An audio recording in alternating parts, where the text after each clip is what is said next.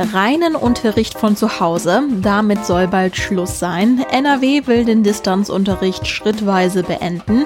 Vom Schulministerium gibt es jetzt Einzelheiten zum Öffnungsfahrplan und von uns gibt es den Überblick über die wichtigsten Punkte. Ich bin Anja Wölker. Hi. Bonn Aufwacher. News aus Bonn und der Region, NRW und dem Rest der Welt. Der 22. Februar als Starttermin für die schrittweisen Schulöffnungen, der steht seit Mittwochabend fest. Seitdem wissen wir, los geht's mit den Grundschülern, den Förderschülern der Primarstufe und den Abschlussklassen. Die NRW-Schulministerin hatte sich darüber hinaus erst einmal bedeckt gehalten. Jetzt gab es neue Infos und unsere Chefkorrespondentin für Landespolitik bei der Rheinischen Post, meine Kollegin Kirsten Biadiger, kann sie jetzt mit uns teilen. Hallo. Hallo Anja. Die ersten Schüler und Schülerinnen starten also mit Wechselunterricht. Wie genau soll der denn aussehen? Ja, das hat die Schulministerin Yvonne Gebauer konkretisiert, aber ganz am Ende bleibt es den Schulen überlassen, wie genau sie es machen. Den Rahmen setzt das Land. Beispielsweise der grobe Rahmen ist der, eine Schule, eine Grundschule kann wechselweise in Distanz und vor Ort unterrichten. Sie kann jeden Tag wechseln, also einen Tag Distanz, einen Tag Präsenz. Oder sie kann wochenweise wechseln. Sie kann auch nach zwei Tagen wechseln, nach drei Tagen, nach vier Tagen wechseln. Was sie nicht kann, ist nach zwei Wochen wechseln oder stundenweise, also so eine Art Schichtmodell.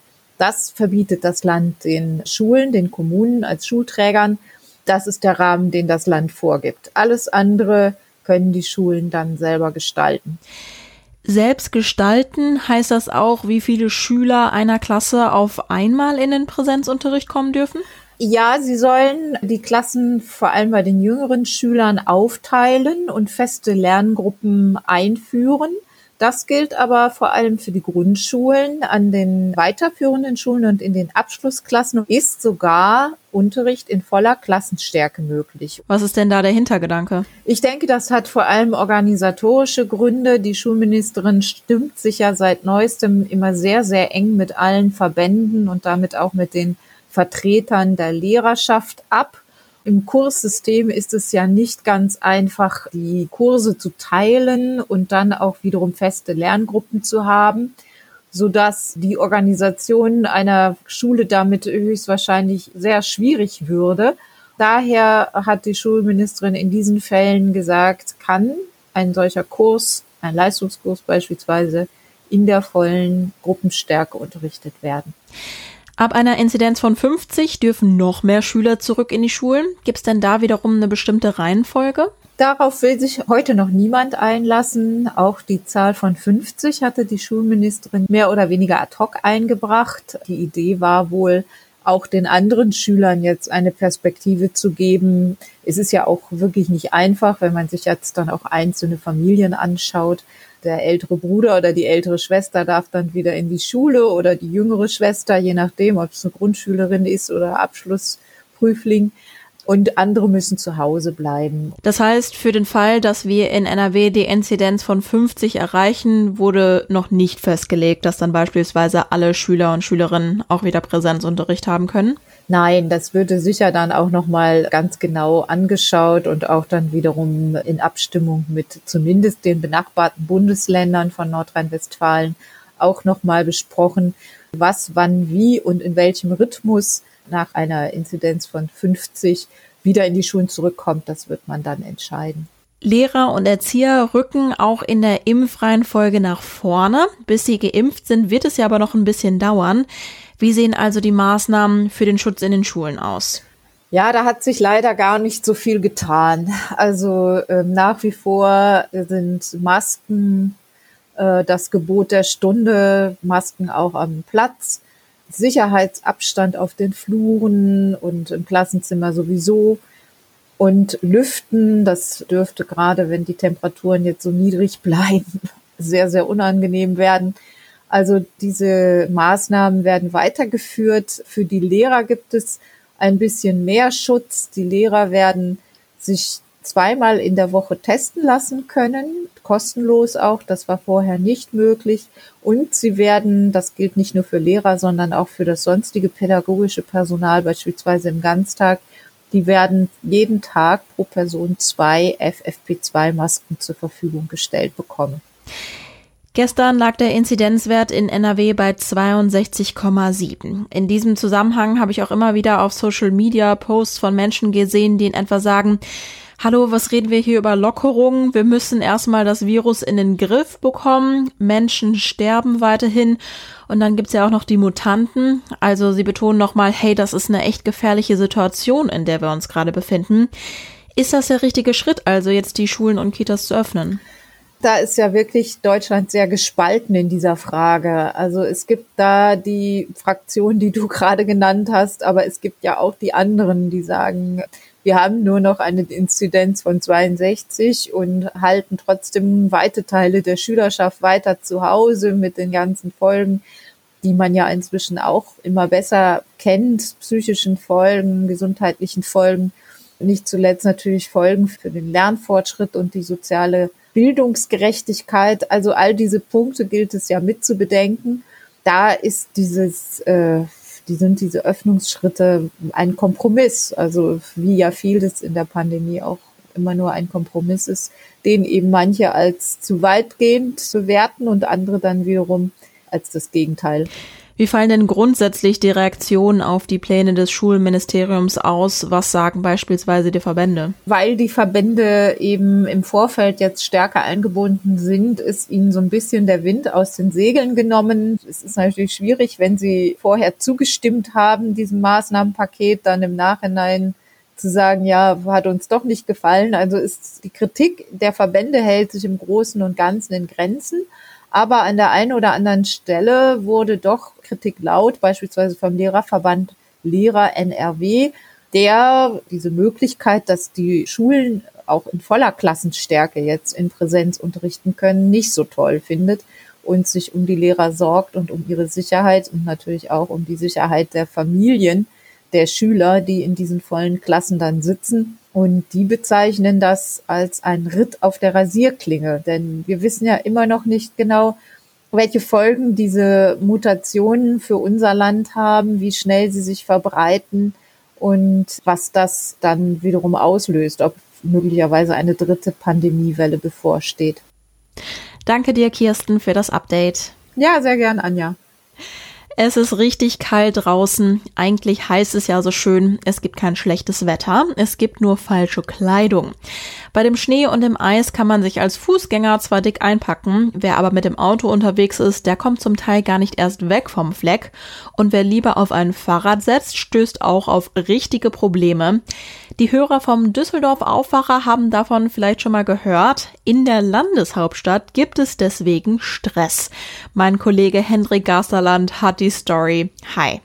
Hallo Anja. Wie ist der Zank denn jetzt ins Rollen gekommen? No pun intended. Also am Wochenende hat es ja in Düsseldorf richtig stark geschneit. Die Straßen wurden teilweise gut geräumt, aber allerdings die Radwege nicht. Teilweise wurde auch der Schnee von den Straßen dann einfach auf die Radwege geschoben. Schnee und Matsch tümmelte sich dort. Und das brachte natürlich den äh, Fahrradclub ADFC auf die Palme, der sich dann ein bisschen ungerecht behandelt fühlte und hat dann unsere Stadtreinigung, die Avista, ein bisschen angeprangert und die Avista ließ das nicht auf sich sitzen. Die hat dann zurückgeschossen. Die Avista hat nach der Kritik nämlich einen Facebook-Post abgesetzt, was dazu beigetragen hat, dass wir diese Geschichte auch aufgegriffen haben. Die Antwort hat wohl schon einige zum Lachen gebracht, andere wohl eher zur Weißglut. Was haben sie denn geschrieben? Der Avista-Post hatte einen harten Tonfall. Da stand zum Beispiel drin, die Zeiten, wo Schnee auf Lkw geladen und in den Rhein gekippt wurde, sind lange vorbei. Es könnte vielleicht mal einen Fahrradweg treffen, wenn er auf die Straße gepinselt wurde. Mein Lieblingsspruch war allerdings, wir sind hier nicht auf Island, es gibt also keine beheizten Straßen. Also die Avista hat schon äh, hart geschossen und wurde dafür auch heftig kritisiert dann im Netz, bis dann am Mittwochabend der Geschäftsführer der Avista sich entschuldigte. Das heißt, die Kritik an dem Avista-Post war so groß, dass sie wahrscheinlich ein bisschen zurückgerudert sind, oder? Das war ein komplettes Eigentor der Avista, zumindest der Kommunikationsabteilung. Der Geschäftsführer Peter Ehler von der Avista, der hat ein bisschen Druck aus dem Kessel genommen. Er meinte dann, alle, die für sie bei Wind und Wetter auf der Straße sind, geben ihr Bestes. Operativ ist uns das allerdings gerade besser gelungen als in der Kommunikation. Das müssen wir leider zugeben. Also er hat sich für die nicht angemessenen Äußerungen bei Facebook entschuldigt. Man muss ja auch vielleicht für die Radfahrer auch mal eine Lanze brechen. In vielen Städten in NRW sind ja auch die Essenslieferdienste zum Beispiel mit dem Fahrrad unterwegs oder die Postboten. Genau. Ich habe am Donnerstag mit Experten noch dazu gesprochen. Die meinten auch, der Tonfall sei wirklich nicht akzeptabel gewesen. Er sei von oben herab gewesen. Zum Fahrradfahren ist man möglicherweise gezwungen zurzeit. Wir haben Corona, die, der ÖPNV, den empfinden manche vielleicht zu gefährlich, fürchten eine Ansteckung und ein Auto kann sich auch nicht jeder leisten und da wirkt die Empfehlung, äh, bei dem Wetter jetzt mal das Fahrrad stehen zu lassen, für den Experten schon ein bisschen zynisch. Findet der ADFC denn, dass die Entschuldigung ausreichend ist? Also ist die Geschichte damit gegessen? Nein, die Geschichte ist damit nicht gegessen. Ich habe am Donnerstag mit Lerke Thürer gesprochen, das ist stellvertretende Vorsitzende des ADFC hier in Düsseldorf. Sie hat die Entschuldigung zur Kenntnis genommen, klar, aber das Thema ist dafür noch nicht gegessen. Also sie fordert ganz klar, dass sich jetzt mal bald hier der Plan des Winterdienstes ändert, dass er angepasst wird mit dem Radwegenetz, weil das hat sich komplett verändert. Und äh, der Plan ist zehn Jahre alt inzwischen und in der Zeit hat sich doch einiges getan. Wie geht's dann jetzt weiter? Oberbürgermeister Keller hat sich am äh, Donnerstagabend eingeschaltet. Er sucht jetzt zeitnah den Austausch mit der Avista, um ein neues Konzept zu erstellen für die nächste Wintersaison, damit dann mal der Einsatzplan des Winterdienstes mit dem neuen Radwegenetz übereinstimmt. Also es wird eine Anpassung erfolgen, allerdings dann erst für die nächste Wintersaison. Herzlichen Dank dir, Hendrik. Vielen Dank. Mach's gut. Ciao. Und an dieser Stelle gibt es jetzt das Wichtigste aus Bonn und der Region. Die Friseure in Bonn und Umgebung freuen sich, dass sie ab 1. März wieder arbeiten dürfen. Und die Kunden freuen sich offenbar auch. Wie eine Umfrage in Betrieben der Region ergab, klingeln dort in einer Tour die Telefone. Terminvereinbarungen stehen an. Allerdings werden die Friseure wegen der Hygienevorschriften deutlich weniger Kunden pro Tag in ihren Salons bedienen dürfen.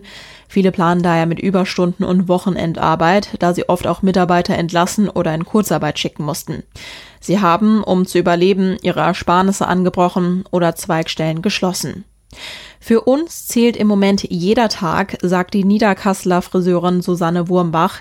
Sie wartet daher trotz Öffnung am 1. März weiterhin gespannt auf eine Entscheidung des Oberverwaltungsgerichts in Münster. Anfang Februar hatte sie dort einen Eilantrag eingereicht. Ihr Ziel eine Wiedereröffnung am 15. Februar. Wer derzeit von Bad Godesberg nach Niederdollendorf möchte oder andersherum, muss einen größeren Umweg in Kauf nehmen. Denn die Rheinfähre Bad Godesberg ist derzeit außer Betrieb. Erst am kommenden Montag wird die Fähre wieder fahren. Ein Sprecher des Fährbetreibers der Luchswerft sagte auf Anfrage, die Fähre könne aus Sicherheitsgründen nicht früher starten. Der Grund noch ist wegen des hohen Wasserstands insbesondere die Anlegerampe auf der Bad Godesberger Seite noch eine Gefahrenstelle. Anders als bei anderen Fährstrecken gibt es hier an keinem der beiden Ufer eine Pontonrampe. So eine Rampe würde sich den Wasserständen anpassen. Bei der Rheinfähre Bad Godesberg ist das aber wegen der schnellen Strömung noch zu gefährlich. Seit 1955 spannt sich eine imposante Brücke über das Wietal an der Grenze zu Rheinland-Pfalz. Täglich befahren auf ihr 100.000 Autos die A3 hinter der Abfahrt Bad Honnef-Linz. Die Brücke ist allerdings so marode, dass sie abgerissen werden muss. Das ist schon seit elf Jahren klar. Wann der Abriss und Neubau genau stattfinden soll, das steht noch überhaupt nicht fest. Erstmal müssen über 6000 Fledermäuse umgesiedelt werden. Dazu wird ein eigener Fledermausturm in der Nähe entstehen. Erst danach soll eine neue sechsspurige Brücke inklusiver zweier Seitenstreifen entstehen, eine Großbaustelle also. Sauberer Einbrecher. In Kall in der Eifel ist ein Mann zum Duschen in eine Wohnung eingestiegen. Als die 37-jährige Bewohnerin am Mittwoch mit ihrer zweijährigen Tochter zu Hause eintraf, hörte sie Geräusche aus dem Badezimmer und fand die Tür von innen verriegelt vor, wie ein Sprecher der Polizei am Donnerstag sagte. Mit einer Münze öffnete sie von außen die Tür und sah einen ihr fremden Mann, der nur mit einem Handtuch um die Hüften bekleidet aus der Dusche stieg. Darauf angesprochen, was er in ihrer Wohnung mache, sagte er, er habe nur duschen wollen, berichtete der Polizeisprecher. Aus Schreck verließ die Frau mit dem kleinen Kind die Wohnung und alarmierte die Polizei. Bevor diese eintraf, ergriff der frisch geduschte Eindringling die Flucht durch ein abgeschlossenes Fenster, das er aus dem Rahmen riss. Kommen wir zu unserem Nachrichtenüberblick. Das wird heute noch wichtig. Im Missbrauchskomplex Münster wird heute ein Urteil erwartet. Im Prozess ist ein 50-jähriger Mann aus Hannover angeklagt. Er soll den Ziehsohn des Hauptangeklagten im Herbst 2019 in einer Wohnung an seinem Wohnort schwer sexuell missbraucht haben. Die Staatsanwaltschaft fordert eine Haftstrafe von vier Jahren und acht Monaten. Am Landgericht Münster laufen außerdem weitere Prozesse. Weitere Urteile werden erst im Frühjahr erwartet. Der Internationale Strafgerichtshof soll heute einen neuen Chefankläger bekommen. Über den wichtigsten Posten des Gerichts sollen die 123 Vertragsstaaten in einer Online-Wahl entscheiden. Das Gericht mit Sitz in Den Haag verfolgt Kriegsverbrechen, Verbrechen gegen die Menschlichkeit und Völkermord. Heute Abend gibt es wieder Fußball. Am 21. Spieltag trifft RB Leipzig auf FC Augsburg. Anstoß ist um halb neun. Zu unseren Freitagsepisoden gehören mittlerweile auch unsere Tipps fürs Wochenende aus der Kulturredaktion, heute zusammengestellt von Philipp Holstein, dem stellvertretenden Ressortleiter Kultur. Ich empfehle fürs Wochenende unbedingt in der ARD Audiothek vorbeizuschauen. Sowieso und überhaupt, weil man da immer etwas findet, aber ganz besonders, weil es neuerdings eine Lesung von Auf der Suche nach der verlorenen Zeit von Marcel Proust gibt. 329 Teile werden am Ende dort stehen, jeweils eine halbe Stunde lang. Und Peter Matic hat den Job übernommen, dieses riesige Buch einzulesen. Und er macht das total toll. Man kann sich eigentlich auf jede neue Folge freuen. Außerdem meine Empfehlung, dann direkt rüber zu wechseln zu YouTube. Da habe ich ein Video vor einiger Zeit entdeckt, was mich total fasziniert hat. Und zwar ist das ein Ausschnitt aus einem Konzert von Morrissey aus dem Jahr 1991. Er beginnt gerade das Lied Cosmic Dancer, eine Coverversion von T-Rex, zu singen.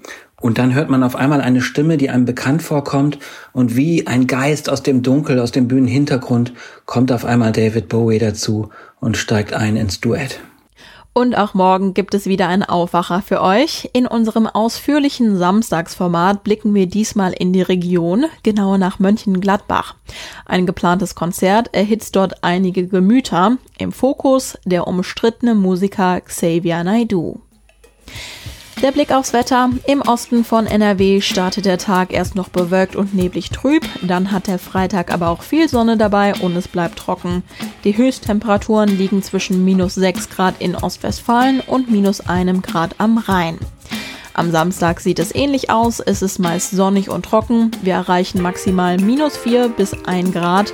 Und auch am Sonntag könnt ihr mit viel Sonne rechnen. Nur am Morgen gibt es stellenweise etwas Nebel. Ich hoffe, ihr kommt entspannt durch euren Freitag und startet dann in ein angenehmes Wochenende. Ich bin Anja Wölker. Bis dahin. Mehr Nachrichten aus Bonn und der Region gibt's jederzeit beim Generalanzeiger. Schaut vorbei auf ga.de.